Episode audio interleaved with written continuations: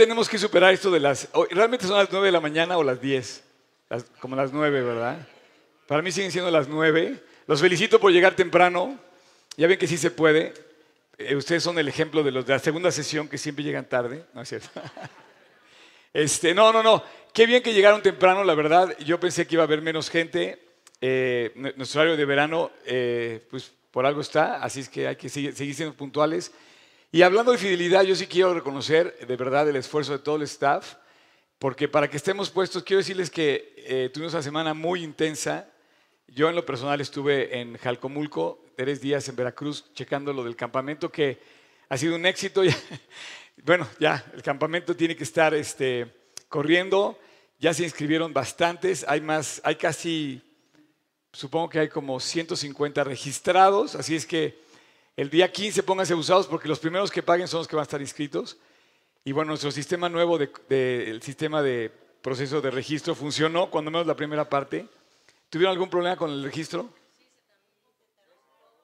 Cuatro minutos. Cinco.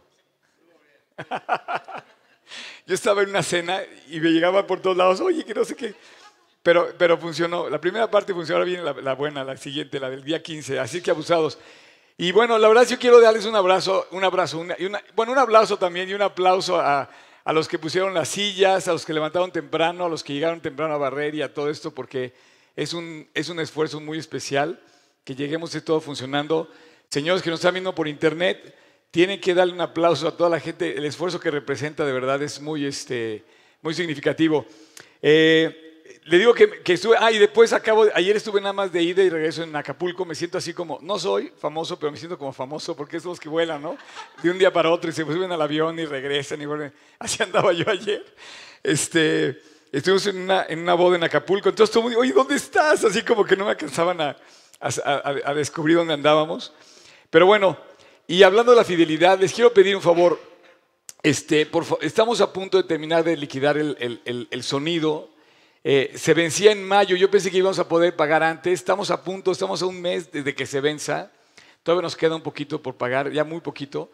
Por favor, si ustedes eh, eh, recuerden esos sobres negros están allá afuera, ahí en la, mesita, son para el sonido, les pido que, y de hecho, este, sí ando muy, muy presionado con eso, este, en lo personal, pues yo, yo soy el que, el que tengo que resolverlo en el estricto sentido de quién da la cara, ¿verdad? Pero pues échenme la mano con eso. Si han, eh, eh, han propuesto eh, ayudarnos con el sonido, muchísimas gracias. La verdad vale la pena. ahora tenemos las luces, no sé si notan las luces, de allá no se ven, pero de acá ya casi se ven. Ahora estamos con las luces, pero bueno, este, no hay fin. ¿Y qué más les iba a decir? Lo de la cena está lleno. Al final pasen por favor con Ceci, con Alice o con, con Steffi para liquidarlo. Y les vamos a estar mandando su WhatsApp algunos, algunos mensajes esta semana, ya es, próximo, ya es el próximo sábado. Estoy muy emocionado con esta serie de tú y yo, la verdad ha sido muy padre. Me han dado muchos comentarios y me han regalado mi tacita, mira, esta, me la regalaron. Ah, ahí está, ahí está el, el, este, el 8 de abril. Y bueno, esto, muchas gracias a quien me ha traído toda la colección de mis tazas. No crea que dijo, ay, qué. Así yo, ¿este cuate? Sí, la verdad está padre. Y bueno, eh, dentro de 15 días, esto no para, dentro de 15 días tenemos Semana Santa. ¿Quién se va a ir de Semana Santa? Ok, ok, muy bien. Para los que no se van, para los que no se van, eh, vamos a tener un evento especial que cada año tenemos en Semana Santa, se llama Pulso. ¿Se acuerdas? ¿Ya está? Ese es todo. Fíjense bien, no es un día, son dos. Es el sábado a las 7 de la noche, sábado 15, y el domingo en horario normal acá. Vamos a estar engalanados con la visita del pastor de, Colima, Francisco Javier. Si ustedes lo conocen, es un pan, es un chavo increíble. Bueno, chavo más o menos, ¿no? Pero, eh, eh, pero ¿qué creen? Viene con su esposa y con sus hijos, y sus hijos van a tocar, ellos van a tocar toda la banda, o sea, todo el grupo de worship de Colima va a tocar. Entonces, de verdad vale la pena. Y les voy a decir algo. Este, eh, yo, no tengo hijos, pero si tuviera eh, una familia me gustaría que fuera como la familia de, Francisco y de Laura. sus hijos los apoyan, están todos involucrados en la iglesia.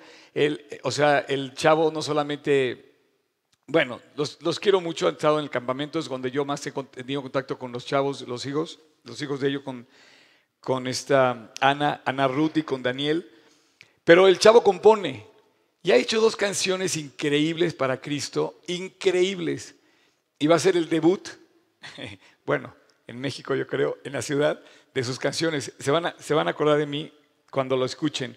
Así es que recuerden, Pulso, el día 15 y el día 16, este, no paramos, champ, está increíble esto, no sé ni cómo le vamos a hacer. Eh, oren por mí para que aguante, porque ayer sí ya se estaba retrasando el avión y era las 2 de la mañana, estaba en Acapulco así, durmiéndome en una, en una banquita que no te puedes ni acostar, porque esas esas que tienen aquí cosas para que no te acuestes. Yo, bueno, no sé ni cómo así, no, no me... Pero bueno, aquí estamos. Oigan, hoy, hoy este, vamos a hablar de un tema muy importante. Eh, llegamos al capítulo 7 o al episodio 7 de nuestra serie de, de tú y yo, de parejas. Y hoy no vamos a hablar de las parejas, vamos a hablar de todo lo que son las parejas antes de que sean parejas, o sea, solteros. O sea, yo soy un soltero, soltero, no solterón. Y soy un soltero feliz, además, ¿ok? Soy soltero y soy soltero feliz. Pero todos, aunque estén casados, algún día fueron solteros. Y al final de cuentas, Dios nos va a llamar al cielo solteros, ¿no? Pero yo quería tomar un tiempo aquí porque para mí hay tres clases de solteros hoy en día. Los jóvenes, los no tan jóvenes y los que tuvieron que quedar solteros por alguna razón fuerte en la vida, ¿no? En la Biblia más o menos se habla como de 10 eh, viudas, por ejemplo. Eh, no encontré tantas referencias, a, o no he encontrado, y, no, no, no, no, se me vino a mi cabeza sobre los viudos, pero seguramente había viudos. Posiblemente Pablo era un viudo. O sea, todo el mundo, no, no se dice que Pablo haya sido casado, pero algunos estudiosos pueden pensar que Pablo era viudo pero habla mucho de las viudas, habla, hay, hay 10 viudas, ahorita las vamos a enlistar. Y hay también dan sus nombres. Y hay de otras viudas que dan sus nombres, que, perdón, que no dan el nombre, pero que sí dicen quiénes son y los describen. Y bueno, nos toca caminar solos de repente en la vida, ¿no? Pero también es un regalo de Dios caminar solo. O sea, soltero o casado, disfrutas de un regalo de Dios. Ya, sea que estés casado, es un regalo de Dios, y si estás soltero, también es otro regalo de Dios.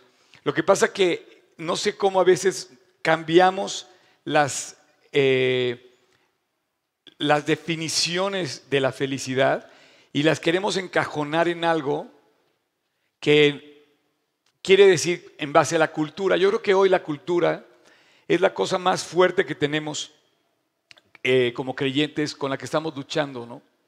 Queremos imitar los creyentes, queremos imitar al mundo, queremos parecernos al mundo. Y debe ser al revés. El mundo se debe parecer o tiene que ser como Cristo. Jeremías decía que no te convirtieras a ellos, que más bien ellos se convirtieran a ti. Entonces, hoy tu lucha más grande es para que, y mi lucha más grande, es para no copiarle al mundo sus caminos. Y en esos caminos tenemos muchas ideas este, metidas en la cabeza sobre lo que es un soltero, lo que debe ser un soltero. Los solteros jóvenes, la primera, la, dividí en tres partes mi plática. Los solteros jóvenes, la primera. Esos chavos que están desesperados por casarse a los 15, a los 16, a los 17, que no pueden aguantarse, no tienen, yo digo, no tienen ni para ir al Starbucks a comprar un café, pero ya quieren tener novia, salir con ellas y todo.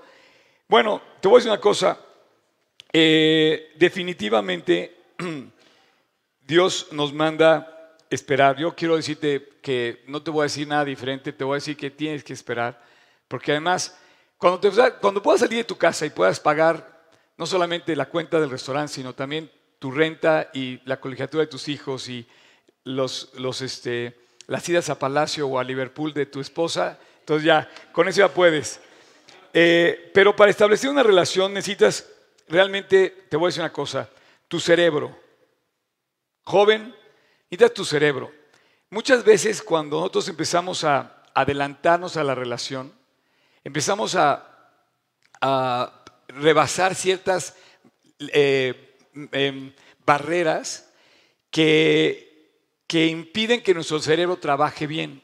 Me quiero meter en esto directo porque si tú necesitas tener bien puestos los pies en la tierra y tu cabeza pensando es cuando vas a entablar una relación. Así es que si tú empiezas rompiendo esas barreras y empiezas metiéndote a la relación como, como del final para adelante, no, no, no. Entonces, dicen, no sé, pero dicen que las hormonas comienzan a funcionar de tal manera que empiezan a bombear sangre a, todas partes del cuerpo, excepto al cerebro. Y entonces tu cerebro empieza a tener menos capacidad de discernir y de pensar y de decidir lo que tienes que pensar muy bien, que es la persona con la que vas a tener una eh, relación. Seas hombre, seas mujer, eh, no, no, no caigas a la primera, pues es muy difícil. Eh, no sé, pero a mí me encanta cuando tú honras la, la relación, cuando tú distingues a la persona con la que vas a salir con, con, respeto y con, con, una verdadera amistad genuina. ¿no? Entonces, a los jóvenes, la Biblia habla mucho de los jóvenes y habla directo. ¿Quieres poner el primer versículo? No sé si lo vean más directo que esto. No puede ser. Dice, en cuanto a las cosas que me escribiste, bueno le sería al hombre no tocar mujer. La Biblia es directa. No sé si habías visto ese versículo, pero la Biblia dice, no toques mujer. Y dice, al hombre no tocar mujer. ¿Por qué? Porque el momento que tocas mujer, pues bueno, eso, eso está referido a los esposos. Pero cuando tú tocas mujer en, otras, en, una relación, eh, tú ya estás muy adelante de la situación. Ya te fuiste muy lejos. Oye, pero nada más te estoy tocando. Sí, pero esto no es normal la, gente no se toca normalmente. O sea, no se acaricia, no se besa normalmente. O sea, es algo muy profundo, es algo muy fuerte. Y la Biblia dice claramente que no lo hagas, que es bueno no hacerlo. En su tiempo se puede hacer. Hoy vamos a descubrir cosas bien importantes. Quizás sea la, la, prédica con la que más facultad tenga, porque yo, yo sí soy soltero, ¿no? Pero bueno, pero dice la Biblia que las hormonas empiezan a, bombear sangre a otras partes excepto a tu, casa, a tu cabeza. De hecho, físicamente si te involucras, tu cerebro empieza a recibir sangre, empieza, deja de recibir sangre, pues esa sangre se va a otra parte del cuerpo y tú necesitas tu cabeza. Una vez escuché a Juan Manuel decir una frase que quiero repetir ahora que dice, no se trata de ver qué tan cerca del fuego puedo estar sin quemarme, sino más bien qué tan lejos del fuego debo estar. Es carácter de lo que estamos hablando. Es decencia, es honor, es honrar a la persona, es amistad verdadera. Es como dice Timoteo, predica, reprende, exhorta con toda paciencia y doctrina. Es hacer el bien. Es verdadera amistad. Así es que cuando tú... Eh, eh, te enamoras, por ejemplo, de una persona que no es creyente y dices, no, no, no, es que es guapísima. No, no, no, todo lo demás lo refleja en su hermosura. Mira, hay cosas que no debes negociar en la vida. Una de ellas son los principios de tu pareja. Si estás saliendo con una persona que no cree en Dios, piénsalo dos veces antes de que avances más, antes de que te involucres más. Tú no vas a poder convertir a la persona porque muchos dicen, no, es que mira, es muy hermosa. Primero me la gano como esposa y después la convierto. No, tú no puedes convertir a nadie, nadie convierte a nadie, nadie cambia a nadie. O sea, solamente Dios puede cambiar a las personas, solamente Dios puede transformar las vidas. Así es que antes de que te involucres, piénsalo. Dice, dice Amós 3:3, andarán dos juntos si no estuvieren de acuerdo. Tú tienes que estar de acuerdo con tu pareja. Tienes que estar de acuerdo, si no, ¿de qué manera van a enfrentar? Porque van a enfrentar broncas, seguro. Ayer estaba yo en una boda y qué padre es decir hasta que la muerte los separe, ¿no? Qué padre decir en las buenas y en las malas. Qué padre decir en lo, en lo próspero y en lo adverso. Pero se nos olvida. Justamente hace ocho días estábamos hablando de los votos, de, la, de la, importancia que hay una, en, una, eh, en una celebración de matrimonio, del compromiso que hacen públicamente los esposos para comprometerse. ¿No sabes qué hermoso eh, todo lo que le, le dijo el esposo a la esposa ayer? Yo estaba así con la boca abierta, aparte en mi primera fila viendo aquí a los esposos, aquí los tenía. Y, y él casi le compuso un poema a ella en donde ella, él se comprometía, decía, ¿sabes qué le dijo una frase que no puedo olvidar? Él anoche en la, en la, celebración de bodas le dijo a ella, nuestros hijos, por favor, checa lo que dijo, dice, no se van a avergonzar de nosotros. ¡Qué increíble! Y se lo dijo, te voy a amar de tal manera, te voy a buscar, o sea, eh, eh, eh, poniendo a Dios delante y todo. Así es que Tú tienes que estar de acuerdo con la persona antes de avanzar en la relación, porque lo vas a tener que vivir, ¿no? Así es que tú puedes influir en una persona, sí.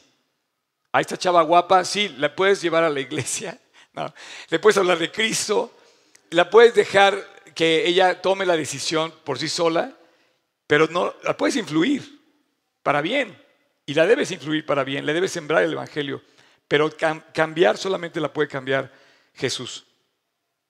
Solteros mayores. A ver, ¿qué pasaría, por ejemplo, hombre, 50 años, no te has casado? ¿Con quién te casas? Te puedes casar con, a lo mejor con una persona de tu edad, podrías casarte con alguien más joven o con alguien más viejo. Una mujer es más difícil. Una mujer soltera de 50 años es más difícil que se case con un joven o con, un hombre más joven. O se ve, la cultura es fuerte, o también se ve mal que se case tan grande. No sé, es muy difícil. Pero yo quisiera que hiciéramos eh, una cuenta muy interesante, porque hay solteros de esta edad, definitivamente. Y yo quisiera que tú y yo planeáramos, platicáramos en serio así, perdón que les dé un poquito la espalda a ustedes, tienen que dar temprano para que se sienten... No, es cierto. No, no, no, llegaron temprano, yo lo sé. Eh, la verdad yo quisiera platicar con ustedes sobre este tema en serio. Lo, lo primero que te quiero decir, si tú eres un soltero como yo, ¿qué es tu prioridad en la vida? Nuestra prioridad debería ser Cristo. Me decir, bueno, ahora yo no soy el ejemplo perfecto de esto porque tú me dices, bueno, es que tú eres un pastor y te dedicas 100%. No, la verdad es que no me dedico 100%, debería, quisiera, pero todavía yo en lo personal no recibo ese, eh, ese, eh, dejémoslo ahí. Pero mi fortaleza realmente es Cristo. Y si tú eres casado y tu fortaleza no es Cristo, tu fortaleza no va a ser tu pareja, tiene que ser Cristo también. Tu fortaleza tiene que ser Jesús. Estés o no estés casado, tú tienes que tener una prioridad que es Dios. Así es que, como te sientas, ok, tienes una edad avanzada, estás soltero o soltera, tu prioridad debe ser Dios. Porque muchos llegan hombres y mujeres llegan a esa edad y dicen, es que Dios no ha sido bueno conmigo. Dios se olvidó de mí. ¿Y quién te dijo a ti que Dios iba a hacer las cosas como tú quieres? ¿O que iban a salir las cosas como tú las veías? Las cosas no van a salir siempre como tú las ves o como yo las veo. Debemos de buscar algo mucho más. Te voy a decir algo, cuando tú eres un soltero, tú, tú llamas la atención ¿A la buena o a la mala? ¿En serio? ¿En qué te fijas en una persona? Por ejemplo, si una persona siempre es un cascarrabias, le das la vuelta y lo rechazas. Pero una persona atractiva atrae. Normalmente un soltero feliz atrae a otro soltero feliz. Un soltero satisfecho atrae a otro soltero satisfecho. O sea, si tú vives satisfecho o satisfecha, vas a atraer a una persona que vive igual. Pero si tú vives en la queja, vas a traer a muchos que están en las mismas. Entonces seguramente si, si, no, si no reaccionas, va a empezar a brillar tu vida de tal manera que, o sea, no vas a vivir limpio, entonces vas a traer a otra persona que no vive limpio. No vas a vivir alegre, vas a traer a otra persona que no vive alegre. Una persona que chismea va a traer a otra persona que chismea.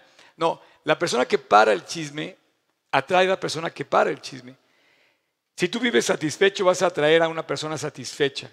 Si tú vives lleno, pleno, limpio, puro, vas a traer a una persona limpia, llena, plena, pura. Y atraes a la persona, una persona feliz atrae a otra persona feliz. Entonces yo te pregunto, si a los 50 años no eres feliz en Cristo, estás perdido porque no vas a atraer a nadie. Te vas a casar con alguien amargado igual que tú, o igual que yo. Pero si algo atrae a la persona es la felicidad que brota de haber puesto a Cristo en el primer lugar. ¿O qué es lo que quieres? Esa persona eh, que tú no quieres ser, no lo seas. Esa persona que siempre está quejando porque no se ha casado o que está diciéndole a todo mundo así con un letrero, por favor, me quiero casar. Así lo dice. Si tú no quieres ser esa persona, no lo seas. Cuando vives lleno, cuando vives realizado, es cuando traes a las personas llenas y realizadas. Yo no me quiero casar con menos, con menos de lo que yo tengo. O en otras palabras, no me quiero casar con menos de lo que yo soy. Y yo pienso que tú debes pensar igual. No te vas a casar para empeorar, te vas a casar para mejorar, supuestamente, ¿no? Entonces, el, eh, el, el nivel, por así decir, de satisfacción, pues tiene que crecer, no tiene que decrecer cuando te cases o cuando te lleves a eh, pensar en una relación. Eh, una persona satisfecha que ama vivir, que ama servir a Cristo al 100, se vuelve muy atractivo o atractiva. ¿Qué quiere decir? Que si tú quieres vivir para Cristo y ves una persona que quiere vivir para Cristo, dice, esta chava, así quiero mi esposa. Esto me pasa con muchas personas que anhelo, que digo, qué, hermoso ejemplo dan. Por ejemplo, este, hay, hay personas que naturalmente nos llaman la atención. Pero si te fijas, lo que llama la atención es un compromiso con Dios que lo hace brillar o la hace brillar. ¿Qué quiero decir con esto? Que una persona que quizá nunca se case es una persona que quizá nunca va a vivir deprimida si vive feliz.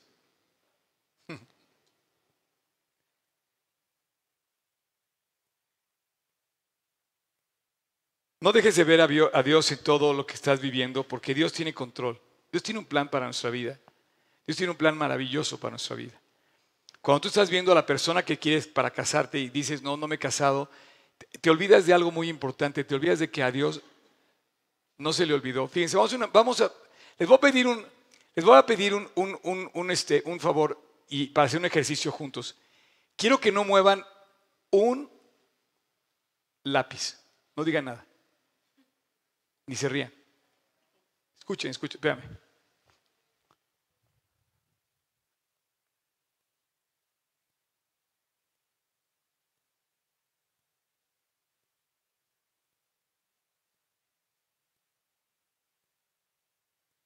¿Qué escuchen?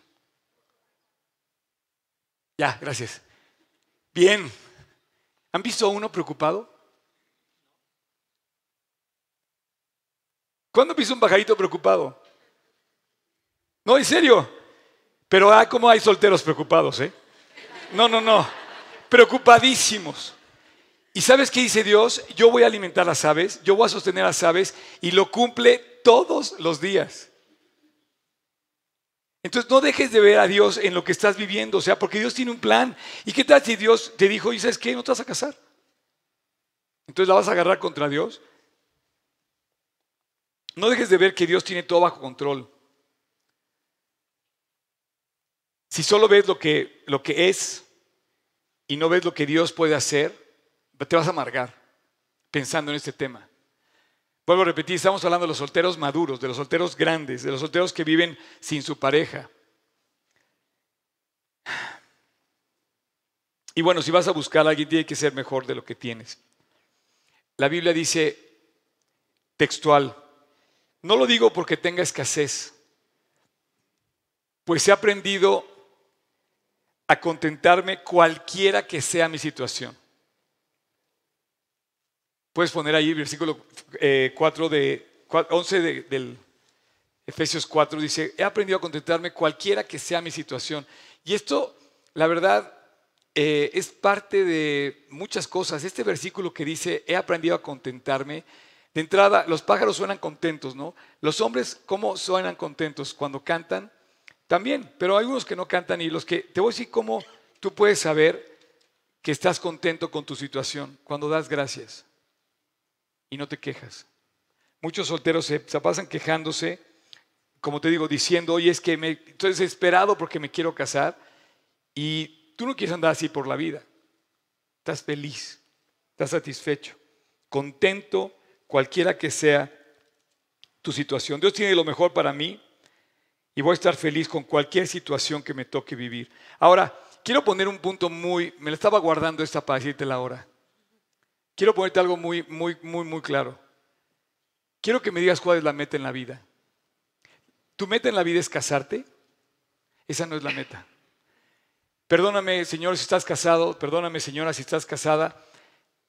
La meta no es, no es, no es casarse.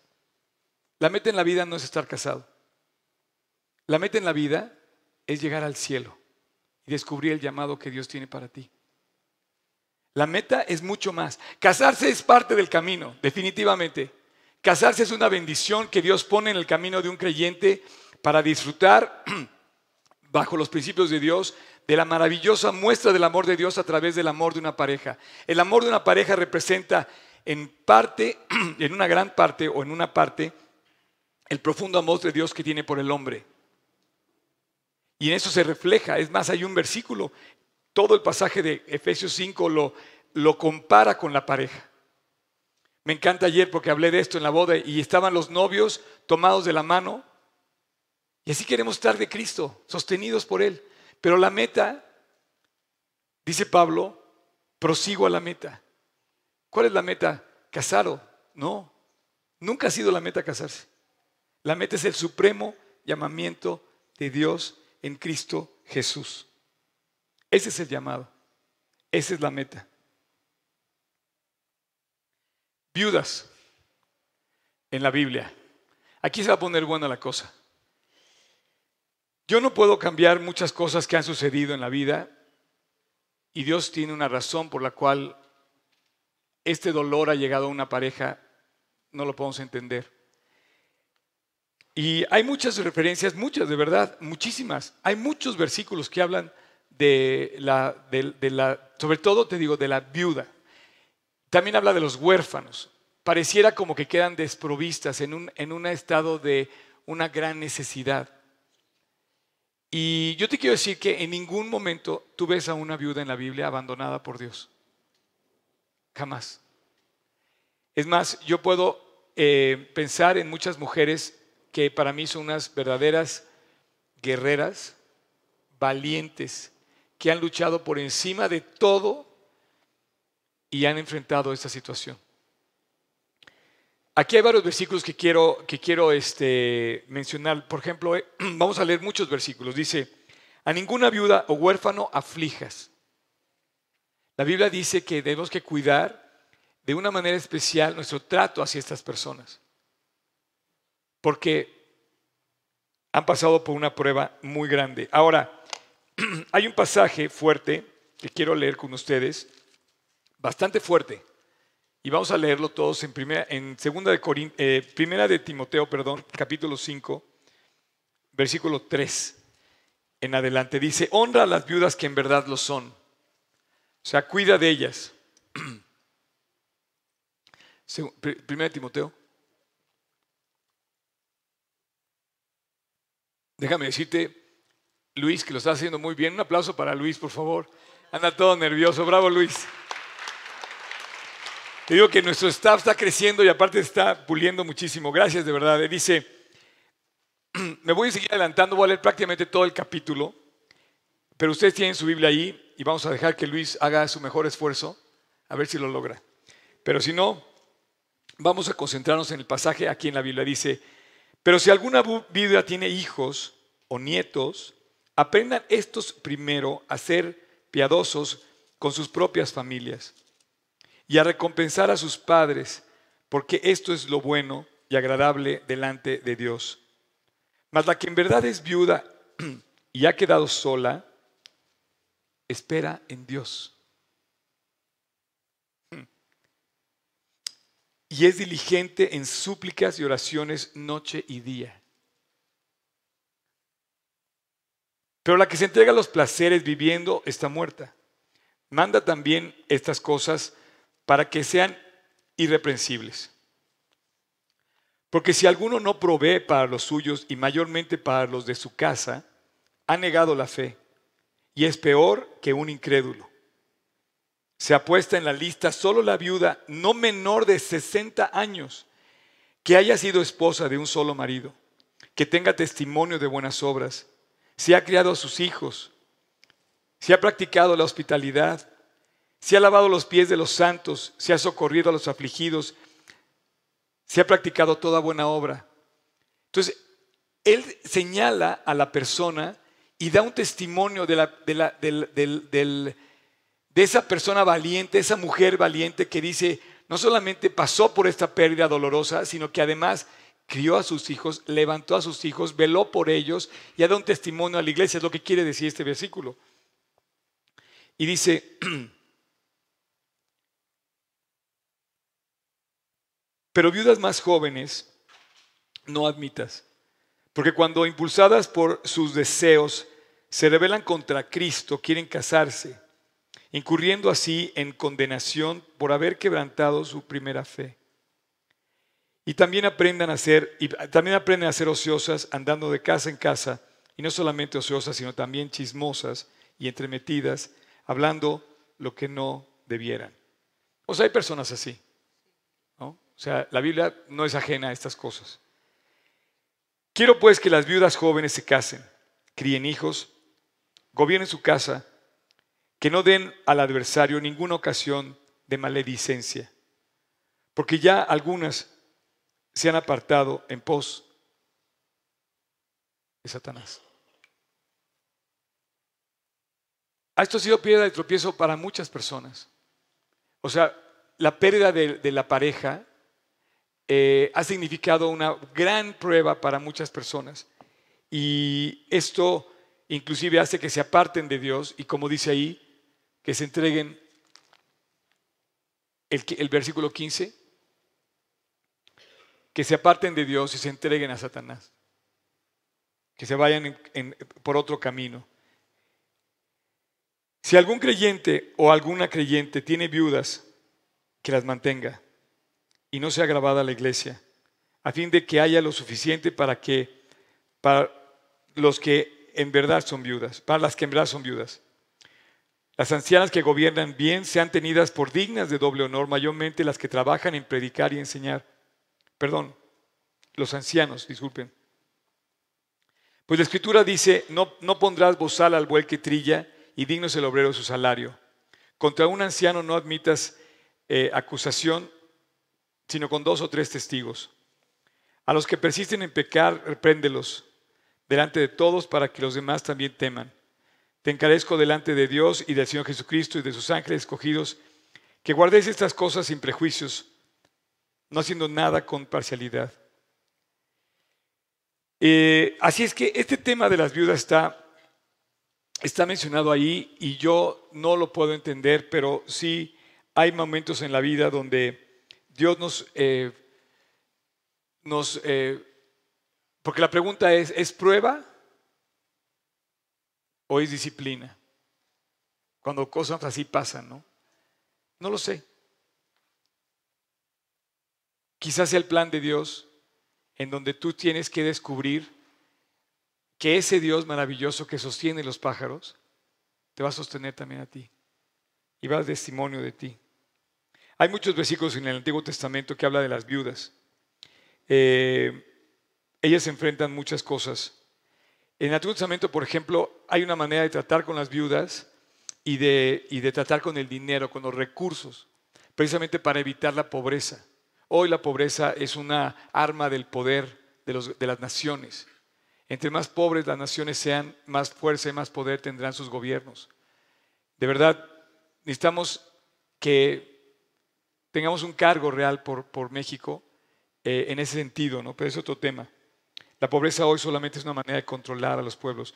Y bueno, hay otro, hay otro versículo también muy hermoso de, una viuda que yo quiero, que yo quiero avanzar eh, en el capítulo 18 de Lucas, que dice, también les refirió Jesús una parábola sobre la necesidad de orar siempre y no desmayar. Y esto de no desmayar es algo que yo veo muy eh, claro en muchas personas que han pasado por este problema y no desmayan y siguen siendo luchadoras, entregadas, con una gran determinación, no desmayar.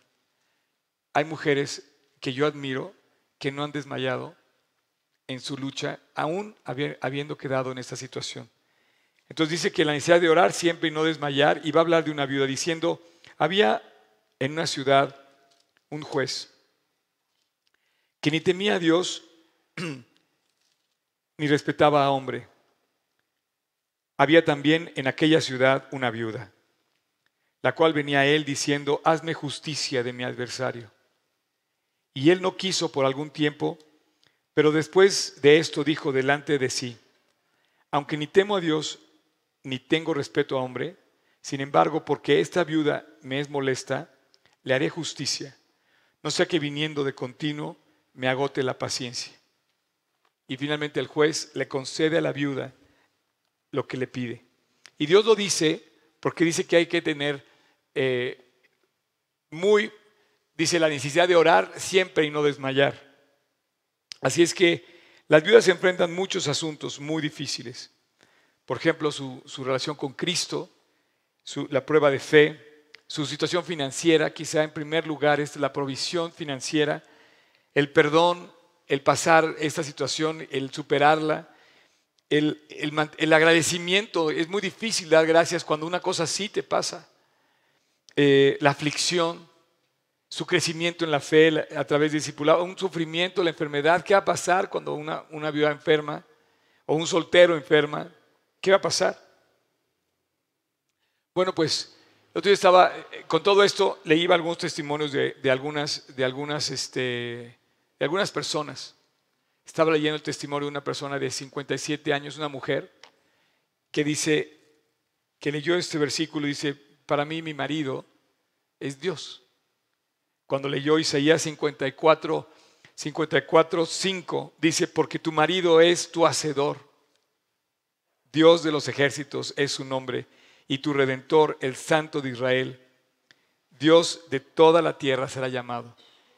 Y, y bueno, a través de los años, después de tener casi 38 años en Cristo, he visto y he acompañado en algunos casos a muchas personas que han perdido a su marido. Y he visto el testimonio fiel de Dios, no fácil, no sin dolor, no sin esa crisis de, su- de- pero con tremendas, tremendas eh, eh, fuerzas en Cristo.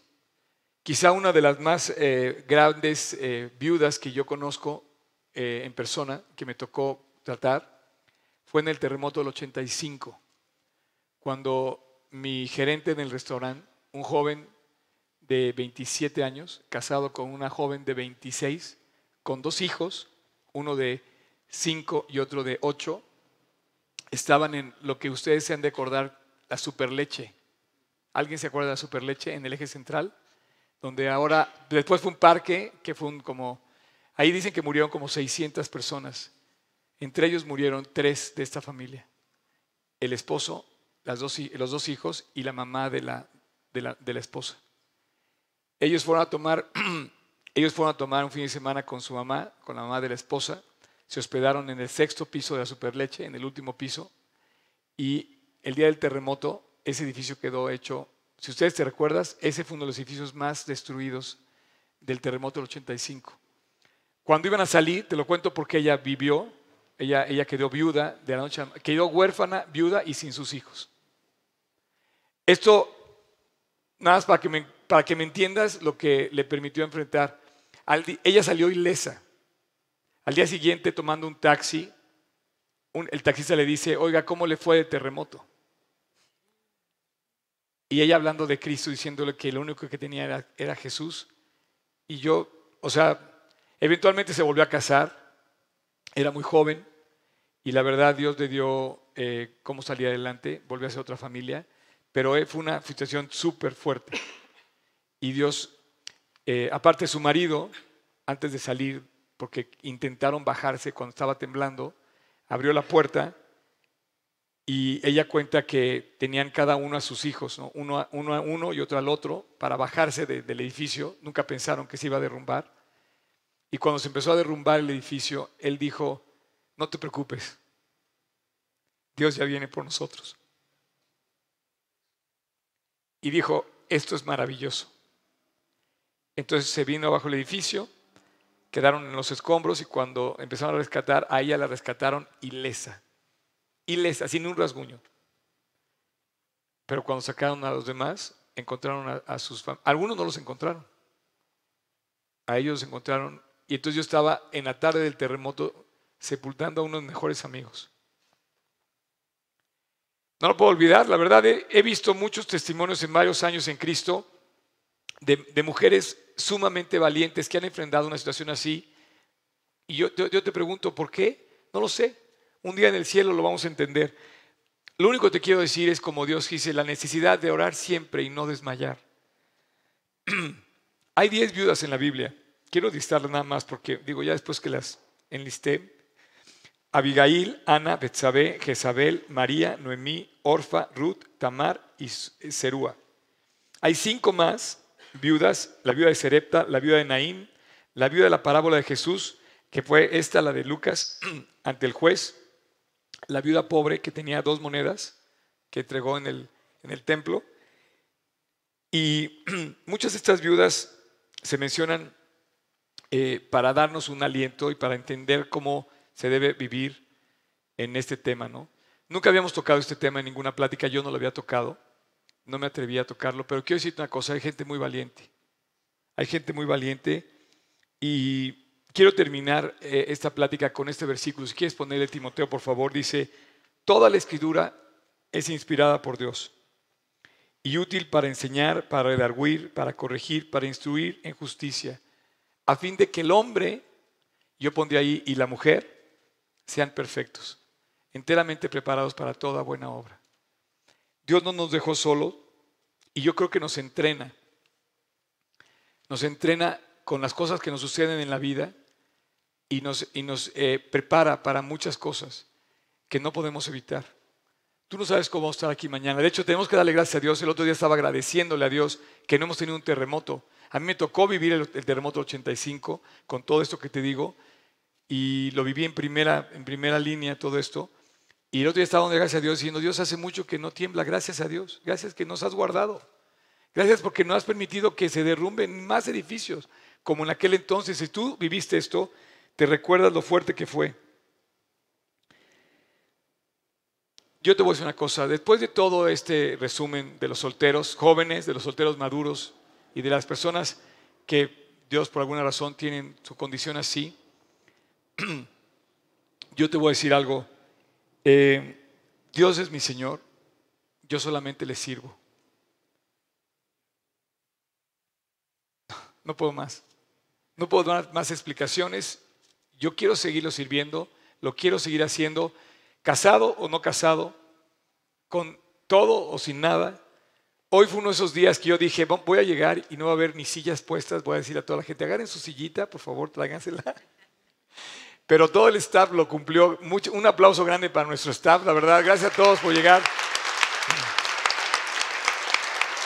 De verdad, ¿eh? de verdad, aprecio muchísimo que esté prendida la de que esté la, banda tocando, que estén las sillas puestas, que esté el salón limpio, que estén los baños limpios. Ya, fíjense, tuve que hacer algo en los baños. Tuvimos que bajarle el agua a los baños porque todos parecían chapoteadero ahí. Y ahora se van a los baños. Pero ya funcionan, ¿eh? La, semana pasada tuvimos problemas con los baños, ya funcionan a ver si notan el cambio. Hicimos un pequeño cambio, a ver si lo notan, me dicen. Y bueno, ahora sí para terminar, quiero poner este último versículo. 2 Corintios 4, 7 al 9. Pero tenemos este tesoro en vasos de barrio, en vasos de barro. Sí, todo nuestro tesoro es tan frágil, no, no tenemos nada realmente. Y estés casado, no creas. Te voy a decir una cosa, muchos casados no han llegado a la meta todavía. Y muchos solteros, yo creo que ya llegaron. No necesariamente porque seas casado, has llegado a la meta. La meta no es casarse. Dice, tenemos este tesoro en vasos de barro para que la excelencia del poder sea de Dios y de nosotros. ¿Por qué? Porque estamos atribulados en todo, pero no angustiados. En apuros, mas no desesperados. Perseguidos, pero no desamparados. Derribados, pero no destruidos. Señor Jesús, muchísimas gracias por esta mañana.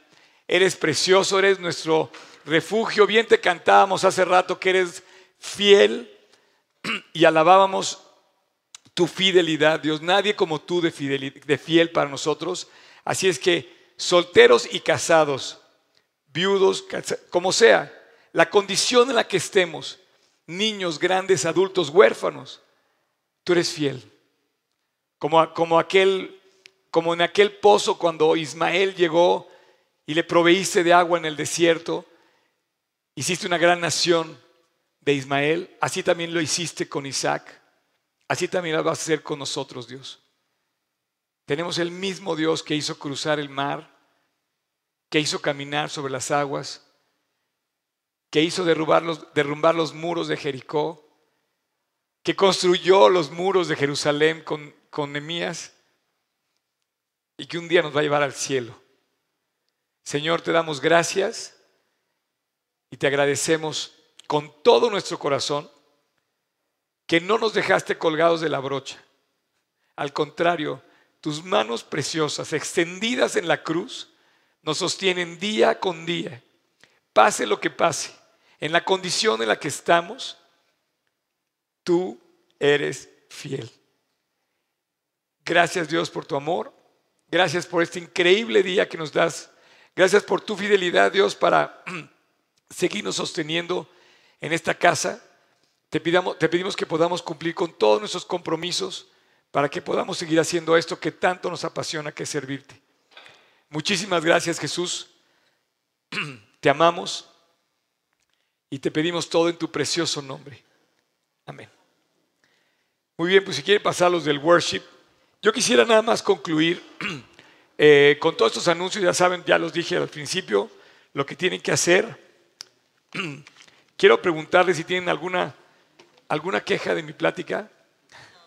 Es que luego la agarran personal, ¿eh? No, y no sé qué, y empiezan a decir, y no, ¿sabes qué? Si tú te quejas, quéjate con Dios. Ora por mí. Si la estoy regando de verdad, ora por mí. Pero lo hago, como digo, eh, y yo pienso que una necesidad muy grande que tenemos, cualquiera que sea, la tiene resuelta Cristo. Ahora, si no tienes a Cristo, yo sí quisiera decirte que estás perdido, no solamente este, lleno de, como dice el, pasaje, eh, lleno de pecados, sino además estás perdido. Si no tienes a Cristo, estás sin salvación. Y bueno, Dios quiere que tengamos esa, esa relación con Él y nos invita a encontrarnos con Jesús. Ahora que estaba yo con, lo de la boda, eh, así como el novio se casa con la novia, así Jesús se quiere, entre comillas, casar contigo. Te quiere llevar a su casa. Quiere que seas su esposa. Quiere que seas su novia, ataviada para su marido, como dice, y Él va a dar todo por ti. Él como esposo te acepta como eres. Me encanta porque cuando dan la declaración, estás aceptando a la persona como es, con las cosas buenas y con las cosas malas, ¿no? Y aparte estás comprometiendo a estar con ella en lo bueno y en lo malo. yo quisiera terminar diciéndote que si no tienes a Cristo, estás soltero, estás sin, sin Dios, y en términos generales estás perdido. Y Dios está extendiendo su mano para tomarte y para que te cases con Él para que camines junto con Él. El compromiso es con Dios, no es conmigo. La salvación la ofrece Él. Y fue a la cruz y dio su vida. Y nos puso el ejemplo a los hombres. Dice, maridos, amen a su mujer como Cristo amó a la iglesia. Qué increíble que pone el mismo ejemplo, la pareja y la iglesia. Y dice, hasta dar su vida por ella. El ejemplo más hermoso de amor está en la cruz. El camino a conocer el amor es el camino a la cruz. El camino que te lleva a descubrir la salvación es la cruz del Calvario. Vamos a ponernos de pie.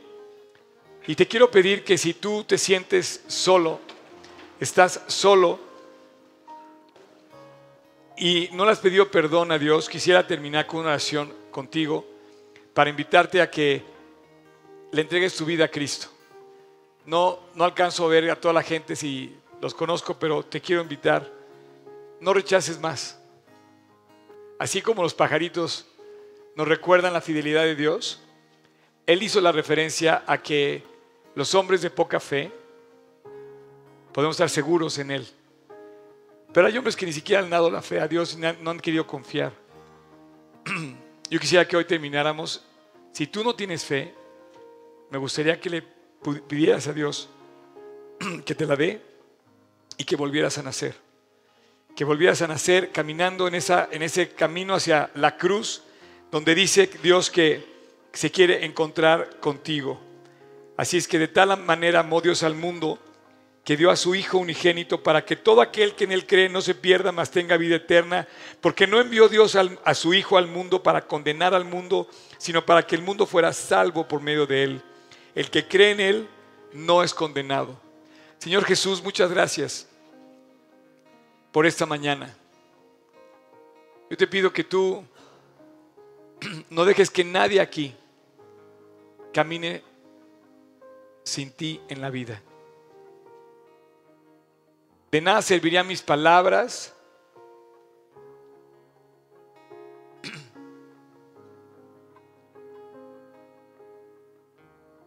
Ni tu palabra siquiera. Si cada uno de nosotros no aceptamos, te buscamos en el corazón. Esta oración es para ti. Si tú quieres hoy entregarle tu vida a Cristo, pedirle perdón, tú te quieres reconciliar con Él, pedirle perdón y que te limpie, y lo quieres invitar a tu corazón, yo te quiero pedir que ores conmigo, ahí en tu interior, sin decir nada en voz alta. Es tu momento más importante de la vida. Le vas a pedir a Dios perdón. Le vas a pedir que sea tu amigo, que te lleve a su casa que te limpie, que se transforme, que te haga cambiar lo que haces mal. Yo se lo dije hace 37 años. Quizá hoy es tu momento. Así es que si tú quieres ahí en tu interior, repite conmigo esta oración. En silencio, ora a Dios y dile, Señor Jesús, perdóname. Tengo muchas cosas que he hecho mal y hoy quiero reconciliarme contigo. Límpiame Jesús y te abro la puerta de mi corazón. Quiero creer en ti. Quiero que camines conmigo y yo caminar contigo.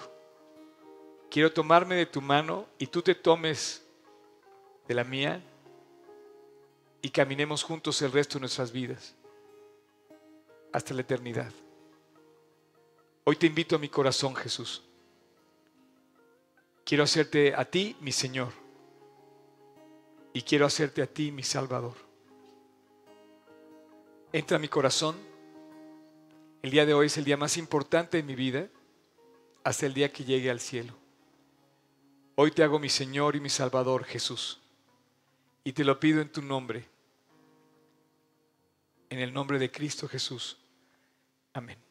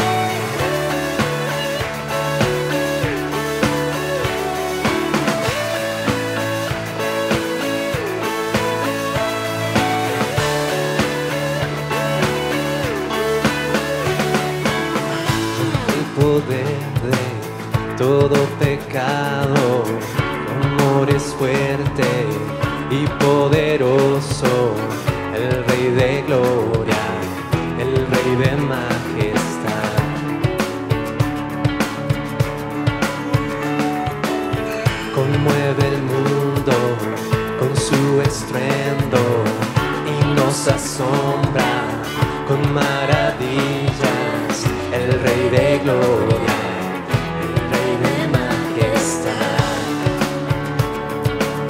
Gracias sublime.